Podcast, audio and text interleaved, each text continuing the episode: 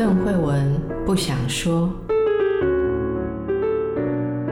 你有没有不想对别人说的话？为什么不想说？说了伤感情，说了没人懂。那你知道别人不想对你说的话是什么吗？一起探索人与人之间的心理和潜意识。大家好。幸福快乐啊，是我们最关心的哦，是本节目最关心的议题。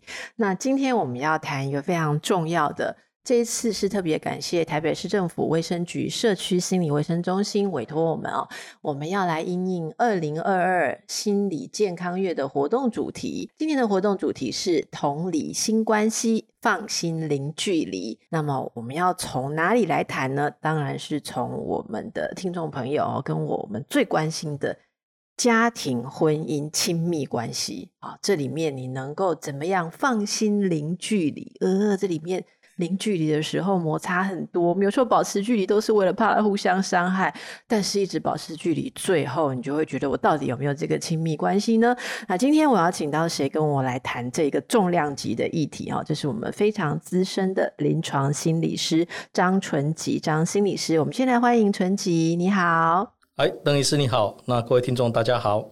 纯吉可以跟大家介绍一下你现在主要的服务的地方以及你重要的资历吗？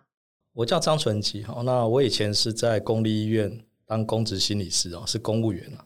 不过我后来已经辞掉这个工作，哈。那我现在的职称叫做全台湾最不专业的心理师。啊，为什么这样讲呢？啊，因为心理师当了二十几年，可是我接触的个案从三岁到九十三岁，那各个阶层的病人啊、学生啊、监狱啊、部队啊、社区民众、企业。然后我演讲的题目呢，也是包含心理学说的题目都讲过了啊，所以我没有像一般很多心理师，他只有一个专长啊，所以我是一个全台湾最不专业的心理师。春吉，我们上一次相遇应该已经是很久很久了哈。对对，应该应该在工会的时候，对，请你去帮我们做一场演讲。对，你看我们两个都。苍老了 这么多，可是保持初心，还是要来好好的谈亲密关系。这就像很多的夫妻刚开始相遇的时候无话不谈，可是他们没有像我们过了这么久，现在还有话可谈。很多人就无话可谈了，对不对？好，那这也是你非常擅长的议题。我今天就赶快先来请教你一下，你觉得选到这个主题哦，心理健康月，其实我蛮 surprise，心理健康月终于重视到婚姻问题了，哈，是不是婚姻让让很多人都嗯，是是应该说是情绪上的压力或生活上的压力，你看到的婚姻都很困难吗？哦，我想我很少看到没有问题的婚姻啊。是哦，好安慰哦。对，因为我演讲常常会问大家说：“哎，大家请问结婚是不是好事？”然后你就会看到现场听众一片沉默。对 对，就哎，我印象中明明大多数人都是已婚的。对，那结婚的时候门上也会贴个喜字。可是问他结婚是不是好事呢？大家就觉得开始犹豫了。对，就像邓医师刚刚提到的，因为其实没有距离哈，其实是危险的。当两个人一天二十四小时，然后都生活在同一个屋檐下，那彼此是零距离的，那这个时候就很容易因为种种的大事小事的磨合产生一些问题。那这些问题如果没有好好沟通的话呢，就会日积月累啊，变成越来越大的一个婚姻的一个障碍。是，所以很多人到后来就变成无话可说了哈。那呃，你依你看哦，在我们的社会上，婚姻最多的难题是什么？我很难说出单一的标准答案呢。嗯，对，呃，我想我第一个看到的是，有些人他不太适合结婚，但他结婚了，这是第一个难题。第二个是好，有些人是适合结婚的，可他找到一个不对的人，嗯，那这是第二个难题。那第三个难题就是好，那他们其实彼此是合适的人，可是因为长期相处之后，在磨合上出了一些状况，然后日积月累，那造成了一些越来越大的裂痕，那这可能是第三个难题。那我猜呃，我们今天可能谈的比较是属于第三件事情，因为不适合结婚的，或者是找到不对的，那可能要花另外的一个时间再来讨论这些事情。是是，其实一般人谈的。跟刚才心理师说的，如果交叉起来，你就会发现哦，他其实是一般人会用现象来说啊，跟婆婆住问题很大啦，教养小孩观念不同啦，然后呃，这个你的心不在家里啦，哈，你把这里当旅馆啦，哈，或者说，哎，你是不是更喜欢外面的人？哈，这些都是一般人会看到的问题。可是从心理专业的观点来看的话，其实是。配合，它的核心是互相配合，就是两个人能不能一起过生活啊？所以，我们其实这次谈的就非常符合我刚刚说二零二二心理健康月要传递给大家的主题哦。这里面有一个主题是同理心。哎，婚姻里面要有同理心，春吉，你觉得重不重要？啊，非常重要啊！但是如果太同理对方的话，就会损及到自己的利益。你这个很哲学，我等下让你好好的说。我先说一个为什么问这个问题，因为我每次演讲的时候跟大家说，婚姻当中要使用同理心的时候，大家都说对对对对对，我老公都没有同理我，我老婆都没有同理我，大家都认为同理心是用来别人要同理自己。然后我们就反问说，那请问你有常常想着要同理对方吗？我为什么要同理他？什么事情都要同理他？我我他是我老板吗？今天是当夫妻，为什么要同理他？结果真的，我常常发现说。大家听到同理心觉得很对，一直点头的时候，都是觉得别人要同理我们。到底两个人互相呃要经营一个好的婚姻关系，我们应该怎么运用同理心呢？这里我就要好好的来让纯吉心理师告诉我们你的专业哈，到底什么样是同理心呢？同理心，我想每个专家甚至每个心理学家他们的定义也不太一样啊。好像这是呃卫生局他们定义的是说有三个元素啊。倾听、表达跟尊重。那可是，一般最常提到同理心的叫做什么？换位思考啦，将心比心啦。那这种东西有点困难。譬如说，我问各位听众一个问题啊，各位听众可以先想想看。我们常常有听到人家说“己所不欲，勿施于人”，请问这是同理心吗？邓医师，你觉得嘞？“己所不欲，勿施于人”。可以算出街的同理心吧，嗯、我觉得。对对，一般人都会觉得，哎，对啊，老师，这个就是一般的同理心啊。但如果你真的从心理学角度来讲的话，这可能不见得是同理心。譬如说，己所不欲，勿施于人。好，就我不喜欢吃猪肉，所以你也不要吃猪肉。哎呦，可怕了！你一讲，我就感觉到婚姻当中的怨偶的 面貌浮现了。对对对，所以其实我常在讲同理心的时候，会跟大家说明哦，其实同理心。如果真的要用刚刚这个句型来讲的话，应该是“人所不欲，勿施于人；人所欲，施于人”。所以从来都不是用自己来当做一个观点，而是用别人的角度来思考他的感觉跟想法。哎，一语道破，哎，一语道破，非常同意。所以这个是属于一种把对方放在一个中心的位置。嗯这样子做的话，哇，糟糕了！因为我现在，我现在被你刚刚讲的那个例子有点打到。因为开始录音之前，我才跟我先生说不要再吃贡糖了。其实是因为我觉得我自己不应该再吃贡糖，可是我就不给他吃贡糖。好，各位听众朋友，呃，人所不欲，勿施于人。还有人所欲，施于人。施于人，尽你所能这样。哇，那这个算是同理心三大元素的哪一个嘞？我觉得都包括哎。对，它其实都包括了，对，就是你要先听，你才会知道他欲跟不欲。欲的，对对对对对。然后表达当然也很重要，但更重要是尊重。就像刚刚邓医师你提到那个贡糖的那个事，就是你你可能觉得啊，吃贡糖吃太多对健康不好。对，我很尊重他的血压，我只是不尊重他的嗜好而已啊。对对对，就是你关注的是他的健康，可是对方他最关注的是什么？那我们可能要想一想。他所关注的跟我们所关注的是一样的嘛？那有没有可能在这个过程当中找到一个共识或平衡点？你让我想到，如果没有这样做的话，其实不管觉得自己多为对方好，多爱对方，可是对方只会觉得他就是有一个管家，好，或者是说一个挡在他路中间，而且有有的还不是为了维护健康，有的纯粹是生活方式。就像刚刚大家讲的大小问题，你自己以为要这样过，你就逼人家要这样过哈。嗯、那这个例子其实大小很多，我们就从这几个层面来思考一下这个同理哈。第一是，如果要知道对方欲跟不欲，我们要善于倾听。可是纯吉，我觉得倾听不容易，很多人自以为自己在倾听，根本就是在拷问嘛。对，而且老实讲，我觉得这个有一点点男女的差异。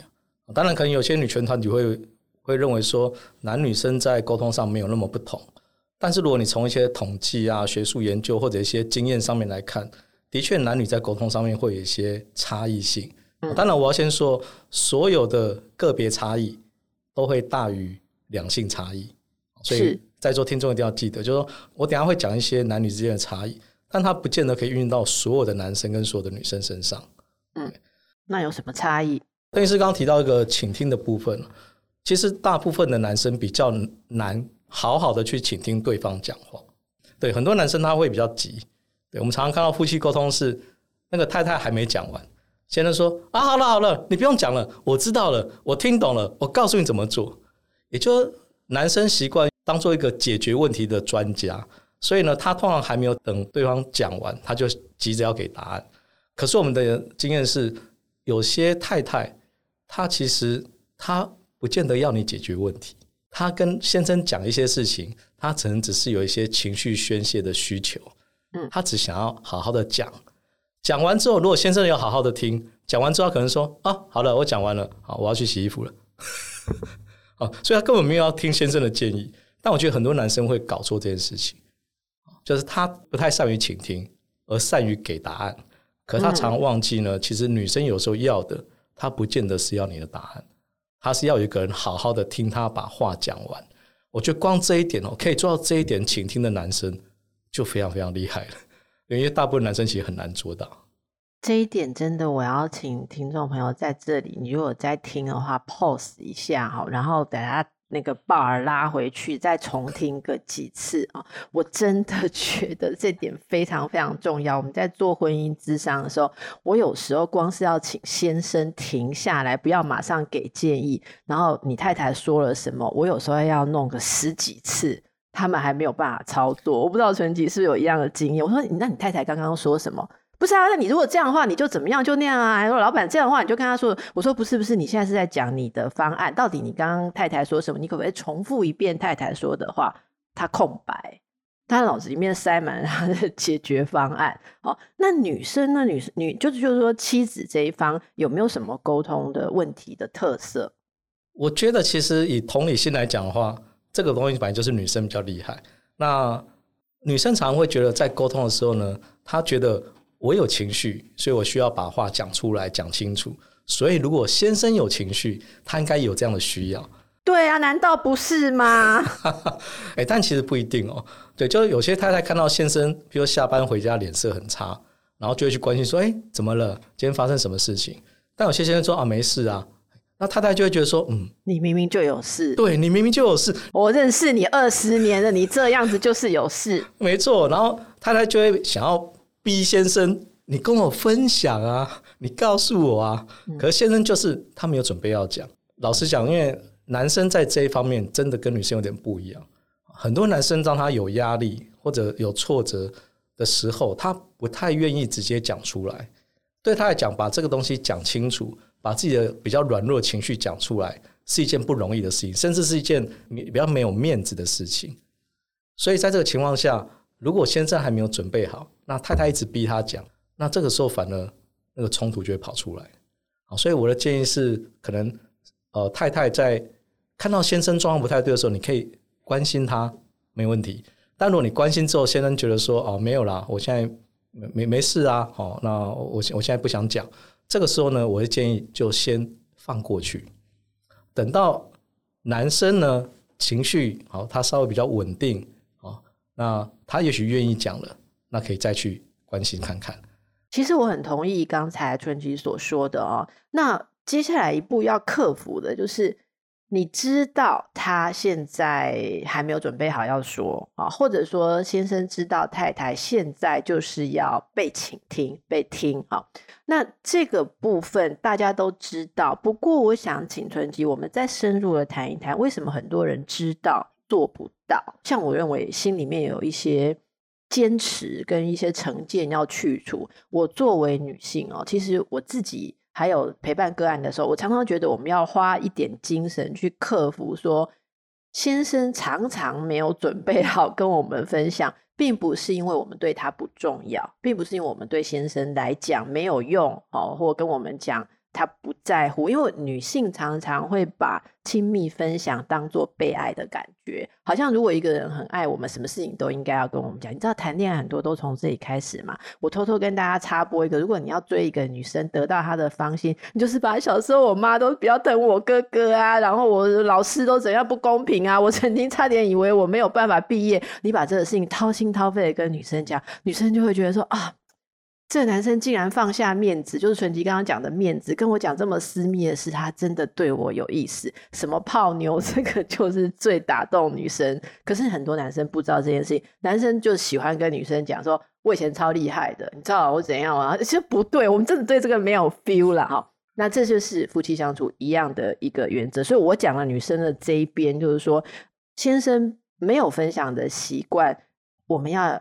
很善解人意的从别的方式去理解，而不是在那个当下逼他用你的方式去表达。哦，这就是同理心的第二个元素，是在表达上面，你要能够知道对方的方式，而且我们也要找到方式跟对方表达。像我们可以跟先生表达说：“你今天真的比较累，而且就我对你的了解，我想你可能有什么困扰，没关系，那有什么我可以帮得上忙，你随时来叫我，我都在。”那我很希望能够帮忙。你要表达一个不压迫的关怀。我对女性比较了解了哈，那请尊 教一教我们男性朋友好不好？那他知道说太太话要听完，可是有时候他们觉得我我忍住没给意见，我静静的听，就听不完怎么办？我太太就一直觉得我好像给的不够，到底我要表达什么？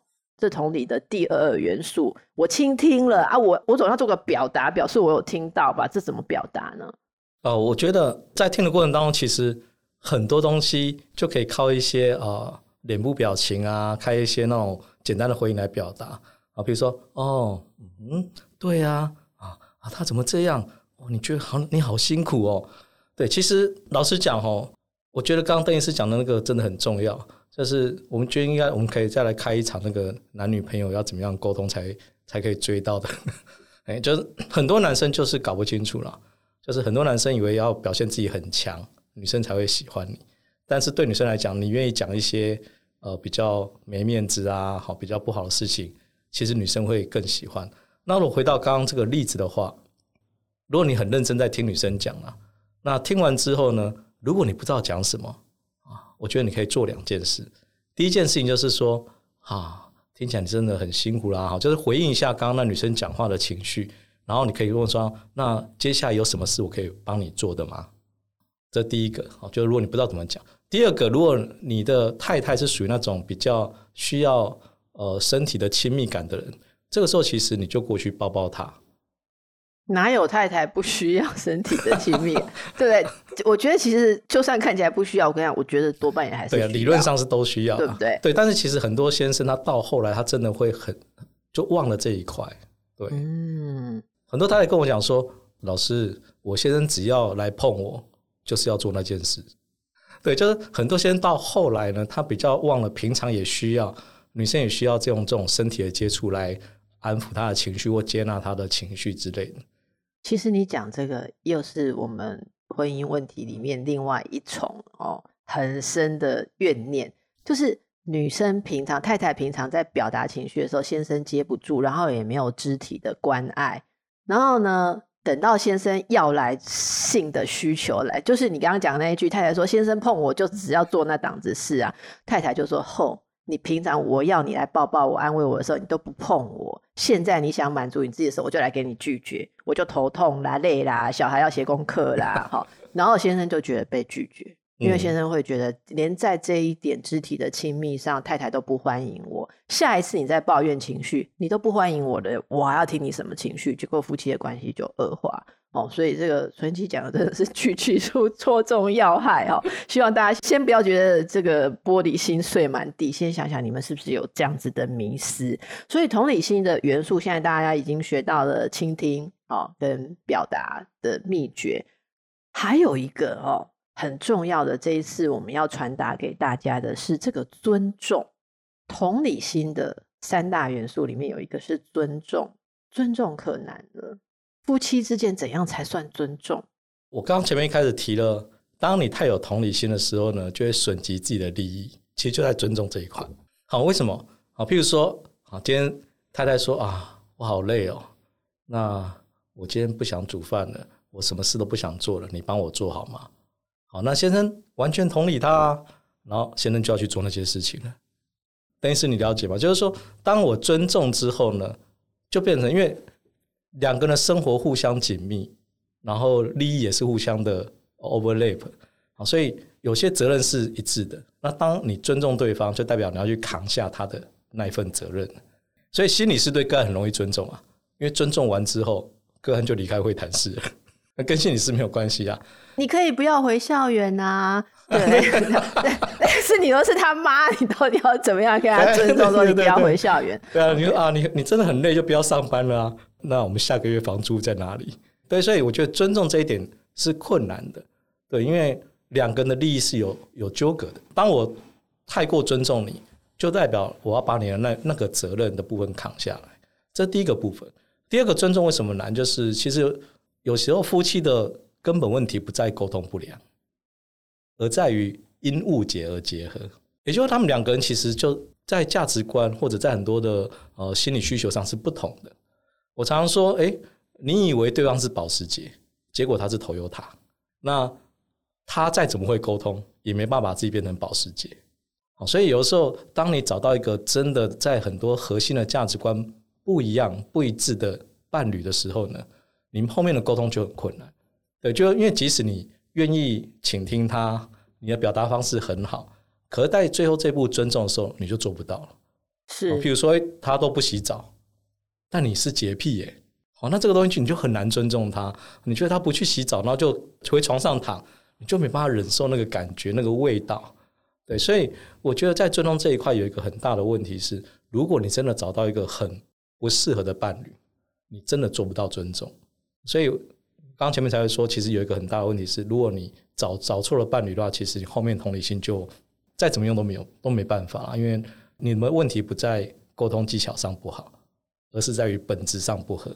我觉得你讲的真的，我非常的同意。所以，如果其实在核心价值观上不合的话，虚谈尊重是没有用的，因为尊重代表了一种你要容许对方用对方的方式。可是婚姻是生活在同一个屋檐下，你们共享。一些东西，哦，那像你说，你尊重他赌博嘛？你尊重他把家产通通拿去做投机的这个投资嘛？那是会影响到你跟孩子哦，或者说家里面未来，所以这种时候会发生的就是所谓婚姻危机了。好，就两个人结婚，然后也经过好吧，你也倾听了，你也表达了双方的需求，我们都努力的做了，可是结果你使用高度的同理心之后，发现。我同道的理不是我要的理，好，我觉得这个是真的。我们今天谈深了是这样，那这时候就出现婚姻危机哈。我们来给听众朋友说说，如果真的遇到这样子婚姻危机，你们觉得真的是没有办法，可是也还没有马上确定就是要拆伙，因为有时候其实价值观沟通沟通，为了要继续生活下去，也还是有调整的余地的。好，我们今天的责任就是还在这个调整的余地的时候。要让大家说，你可不可以确认一下，用比较好的沟通方式跟态度，你们还可以再做一些合作啊？那婚姻危机，春季，我们来想想几个例子好不好？碰上婚姻危机的时候，如何做好心理准备？好，那怎么去应对？怎么去互动了？哈。婚姻危机的种类，哈，我们这边呃，听众朋友们一个小小调查列出来的婚姻危机，第一个就是意见不同，争吵不休，争吵不休，这属于很热的。另外一个就是冷冷冷，没有任何的互动，连吵架都吵不起来。那再来可能就是感觉一种嗯互相的暴力对待，不不管是肢体的暴力、情绪的暴力，哦或者是家庭生活方式强加规则、暴力的强加规则在对方身上啊。另外还有一个像是外遇，哦，精神或者是肉体的外遇。那这一些大家很关心的危机，我们可不可以就这些类别哈，你来给大家一些建议，说这遇到这种危机的时候。有哪几个沟通的原则？等于是你刚刚一下提了那么多种类型，我觉得我很难用一个标准答案来回答刚刚那个问题，因为不同危机的成因不一样，那处理方式可能也不太一样。甚至我觉得，即使同一种，它可能在个别的伴侣身上呢，他可能要运用的方式也不太一样。呃，有些人问说，老师，那遇到这些状况怎么办？其实我我有时候最简单一句就是，那就花钱消灾啊，就两个要不要试试看去做婚姻咨商？我觉得这个东西是一个听起来有点奇怪，但我觉得是还蛮有用的方式。为什么？就像刚刚邓医师你刚刚讲，很多人是争吵不休，医生说他们为了同一件事情，可能吵了很久了。那真理绝对不是越辩越明。哦，通常吵了很久之后，两个人的情绪会累积越来越多。这个时候，两个人要再好好的回到沟通这条路上，老实讲会有点困难。那如果有一个第三方的角度可以来协助他们，会容易很多。所以这个时候，婚姻咨商是一个比较简单的路。啊，那你说老师，那没有钱做婚姻咨商嘞？哦，那没关系，那你可以找一个两个人的共同朋友，或者是家族里面两个人都还还算。尊重啦，或者是觉得 OK 的一个家属亲属，那请他协助两个人做一个沟通，那这东西会比较容易一点，因为两个人已经陷在一个过去的沟通模式之后，要突然改变哦，老实讲，另外一个都觉得怪怪的，你今天是不是吃错药？你今天突然和颜悦色讲，让我有点害怕这样子。好，那真的说，那你还是要沟通的话，刚刚邓医师有提到一个是冷漠。哦，我有个例子是这样啊，就是有一个先生跟他太太就是感情很不好，那他们事实上是不讲话的。可是呢，其实你跟这个先生谈，你发现他是很爱太太的，只是他不知道怎么讲。他就是一个本来不善言辞的人，就那个不善言辞，那个以沟通分数来讲，我大概只有三十分。你要在短时间内把他教到八十分，我觉得有点困难，而且他真的讲不出来。我们我记得我我跟他做了角色扮演啊。当下一堆角色扮演，他还是做不出来。我还好，就是说他愿意写。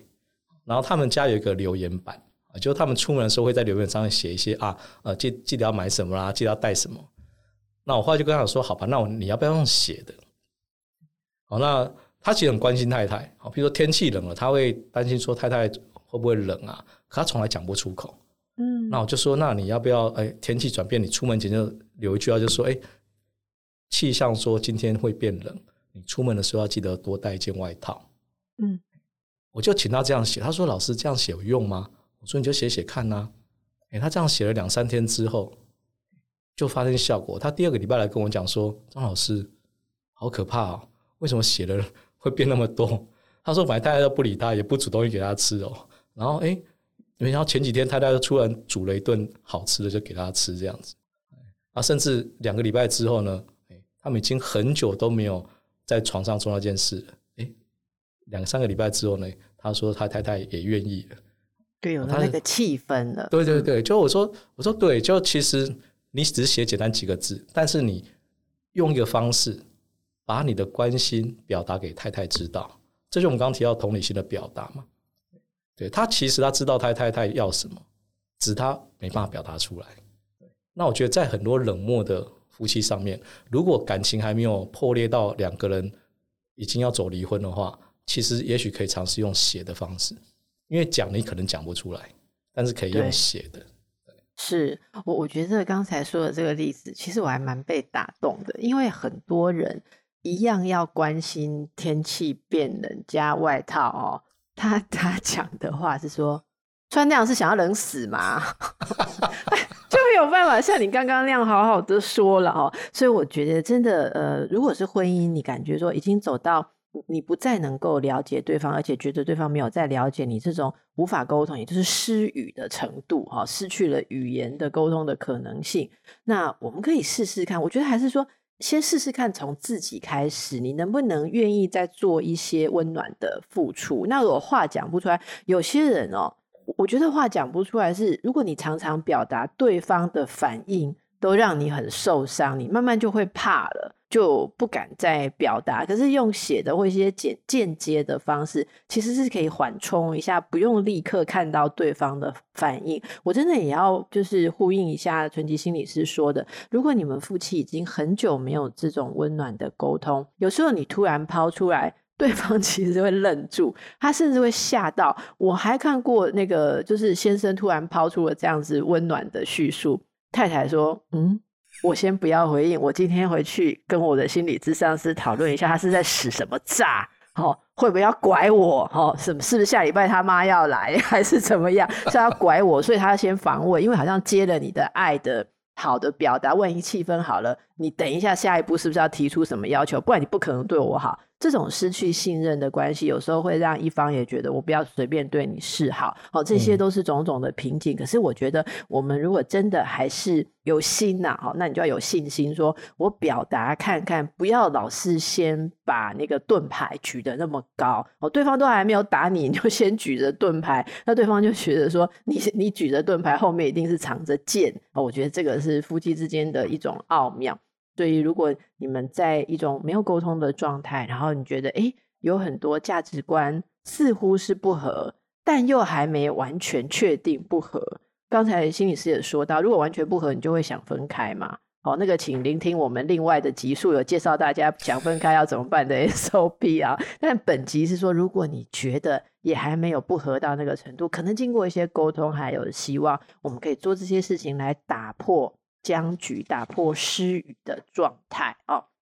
那最后还是要请教一下纯吉哦，那个说话是有一种艺术，对吧？说话有没有技巧啊？我常被问到这个这个问题啦，就是说大家都会希望给一个什么金句啦、标准答案啦。但我我真的认为个别差异太大，但是我还是可以给大家一个方向。我一直认为在亲密关系的沟通里面呢。一定要可能稍微了解一下对方的需要。那这一点，我刚前面提到，男生女生的需要有点不一样。简单来讲，男生比较需要的是被尊重跟被支持，那女生比较需要的是被关心跟被在乎。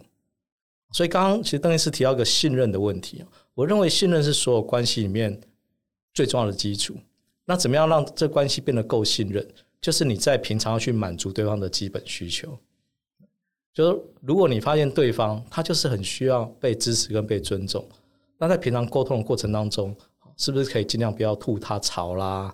尤其是不要在做别人的面前吐槽。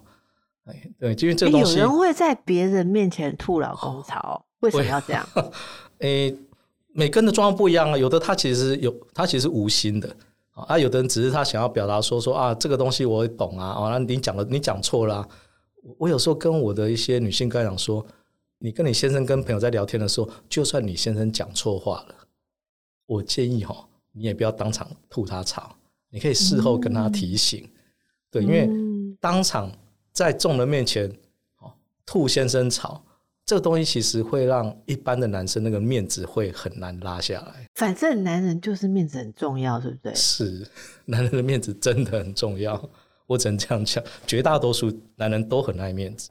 我没有说女人不爱面子，但是那个程度真的差异蛮大。没有，真的，你如果让我觉得我很被关心、很被在乎，其实我在你面前我不会很在乎面子。说真的是这样，女人真的，你刚刚讲的那一句，我要再重复一次，请大家不要用性别的那个东西来挑剔这个事情。刚才前面我们就讲过了哈，个体差异绝对大于性别差异。可是我们还是给大家一个现实上、文化上的趋势，大家比较。好实用了哈。第一个就是，大部分的男性，目前的男性还是很需要尊重跟支持，被尊重跟被支持。女性很需要被关心跟被在乎，往这两个去抓住。那第一个，可能女性尽量不要去挑战跟伤及男性伴侣的自尊心，还有他的所谓的面子，对不对？好，那刚才你讲了一个，不要吐他槽，他就算讲错，也不要吐他槽，可不可以再多讲几个？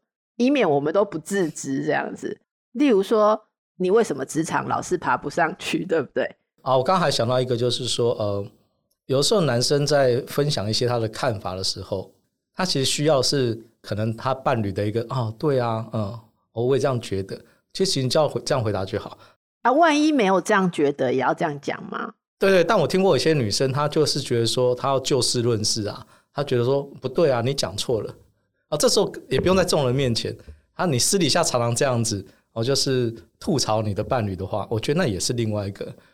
那你说老师，那难道我要盲从附和他吗？我觉得你不用盲从啊，但你可以不讲话啊，你可以哦，嗯，就听了就好。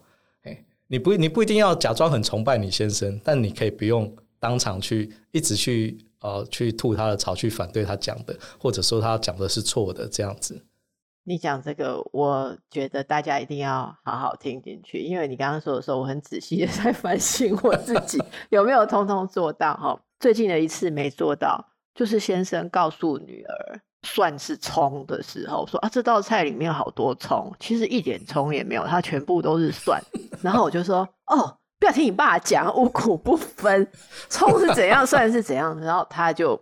嗯，对，的确那一整个晚上都没有跟我讲话。哦，这种事做多了，其实大家在婚姻关系里面，你有经历，你就知道，有时只是一种互相想要被宠爱啦。我觉得用比较简单的方式来讲，就是说，你一定知道说，在热恋的时候，不管他说什么，都不会说他错。可是为什么到了长期的夫妻生活，你就要就事论事呢？到底那个事有那么重要吗？哦，我真的觉得大家应该要女性朋友，我提供一个我自己身体力行哦，然后我真的分享给大家，我们管大事就好了哦，就是大事你才需要就事论事，而且有时候常常也不是就事论事，而是以情来乔事。就是你其实是用很温和，或者说他能接受的方式来把你想要的方向引导过来。好，那真的，我觉得亲密关系之间尽量不要去谈对错，对错都是还蛮伤人，特别是对于男性哦，这个是一个很重要的事情。那你刚刚讲到女性在沟通时候的技巧，对不对？哈，那也给男性一些技巧，好不好？其实我觉得男生大部分都不是很会沟通啦。对，所以你说要他讲什么，除非在热恋的时候会讲一些屁话、甜言蜜语之外，但是你真的老夫老妻，你要他常常讲那些话，他他也讲不出来。好所以我觉得男生其实要记得一件事情，就是你让你的太太感觉到你常在关心他。举个例子来讲，很多男生都以为什么谈恋爱啦、什么夫妻啊，就要经营关系要花很多很多钱啊，你要送什么很贵重的礼物啊，其实没有啊。其实我觉得。女生要的是关心跟在乎，就像我刚刚提的啊，你说天气转变了哦，你就传个简讯给他。你可能在上班看到那个气象的一个预报，就传个简讯给他说：“哎，那个呃，明天好像气温转凉啦，或者呃呃晚上啊可能会下雨哦，你出门的时候要带把雨伞啊。”那这种简讯或赖的讯息，一块钱或不用钱，但它比一千块的礼物还好用。举一个更好笑的例子是，如果你记得你太太的很多。细微的饮食习惯，譬如说你们去逛夜市，好，那你太太是不吃香菜的，那你在叫欧阿米耍的时候，就特别跟老板说：“哎，老板，两碗欧阿米耍，一碗不要放香菜。”哦，我觉得那一碗不放香菜的蚵仔面线，比那个卢丝葵的牛排还好吃啊！嗯，因为那个那个面线代表的是先生记得太太的需要，时时把它放在心上。你知道有时候哈，我的来宾举一些例子都非常对，然后听众朋友事后就给我回信说，听着就心酸，然后听起来非常心酸。因为你讲这个，我就活生生不久前才听到人家跟我抱怨说，他不吃香菜，他先生点了东西来就是有香菜，他就说你怎么没有叫他不要香菜？先生说，哎，你自己不会拿掉，为了这样才要麻烦老板。老板很忙，有的要香菜，有的不要香菜，有的加胡椒，有的胡椒两倍，他很累。你一定要这么难搞吗？你看，就是差别多大。这夫妻之间，等一下吃完东西，在夜市里面，前面你讲那一对会手牵手，后面那一对你就看看好。等一下先生要买什么，太太就吐槽你哦，就是浪费钱哦，买这种没有用的东西。所以互动其实是双面的哦。好，那么哎，其实 觉得很想跟孙吉无限制的聊下去哦。可是大家从今天这些例子当中，我们也已经得到很多的原则了哦。时间的关系，我来帮大家做个总结。第一个就是我们要注重到亲密关系当中不要忘了经营，而且在这个经营的时候，要好好的使用到的是同理心。同理心，第一个你要会倾听，知道嗯。今天讲的最重要的事情，不是己所不欲，勿施于人。不要用自己来判断啦，你要倾听、了解对方，然后要有了解对方表达的方式。哦，对方这样表达、那样表达，你要给出空间，然后可以的程度下给出尊重。万一遇到的是真正彼此不能够配合的事情，那最尊重的方式就是我们继续来接谈，继续来沟通。看看有没有找出中间缓冲的空间，还是我们应该怎么做，或者这件事情配合你，那件事情配合我哈，这是最难的，但是大家也要挑战自己要做到的真正的尊重。接下来，如果婚姻关系当中大家有一些沟通的问题哦，沟通可以有很多很多的创伤，过去的沟通被拒绝、被误会，还是你觉得都是你在用心，对方都没有给回应，没关系。我们持续做出善的表达，那不想踢铁板，你就偷偷放一张纸，纸上面口吻要写好，哦，各位就是把你的好的建议是什么？诶，今天据说天气会变凉，哦，你带件大衣，好啊。如果你觉得可以有更多的能量，后面再加一句说，你可别感冒了，我会难过，哇，那不得了，今天晚上一定有很好的日子可以过，啊，就不要像我刚刚讲的说。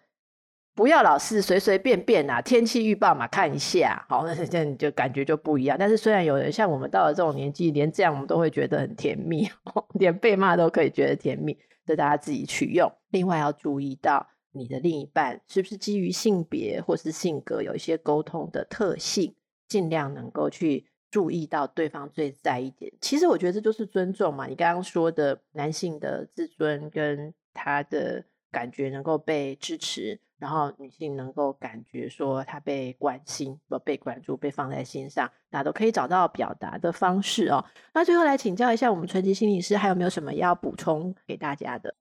呃，我想可以讲的还很多啦哈。那其实我猜啦，会来听这个 podcast 的大部分还是以女性的听众为主啦。那如果你听完之后觉得蛮有道理的，可是你先生不来听诶，怎么办呢？那我跟你讲，你就跟他一起看。我的少女时代，我的少女时代，我不知道各位听众有看过，里面有很多金句。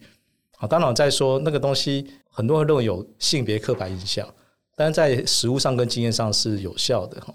里面的金句包括说，哦，那个女主角会跟男主角讲说，女生说没关系就是有关系，女生说没事就是有事。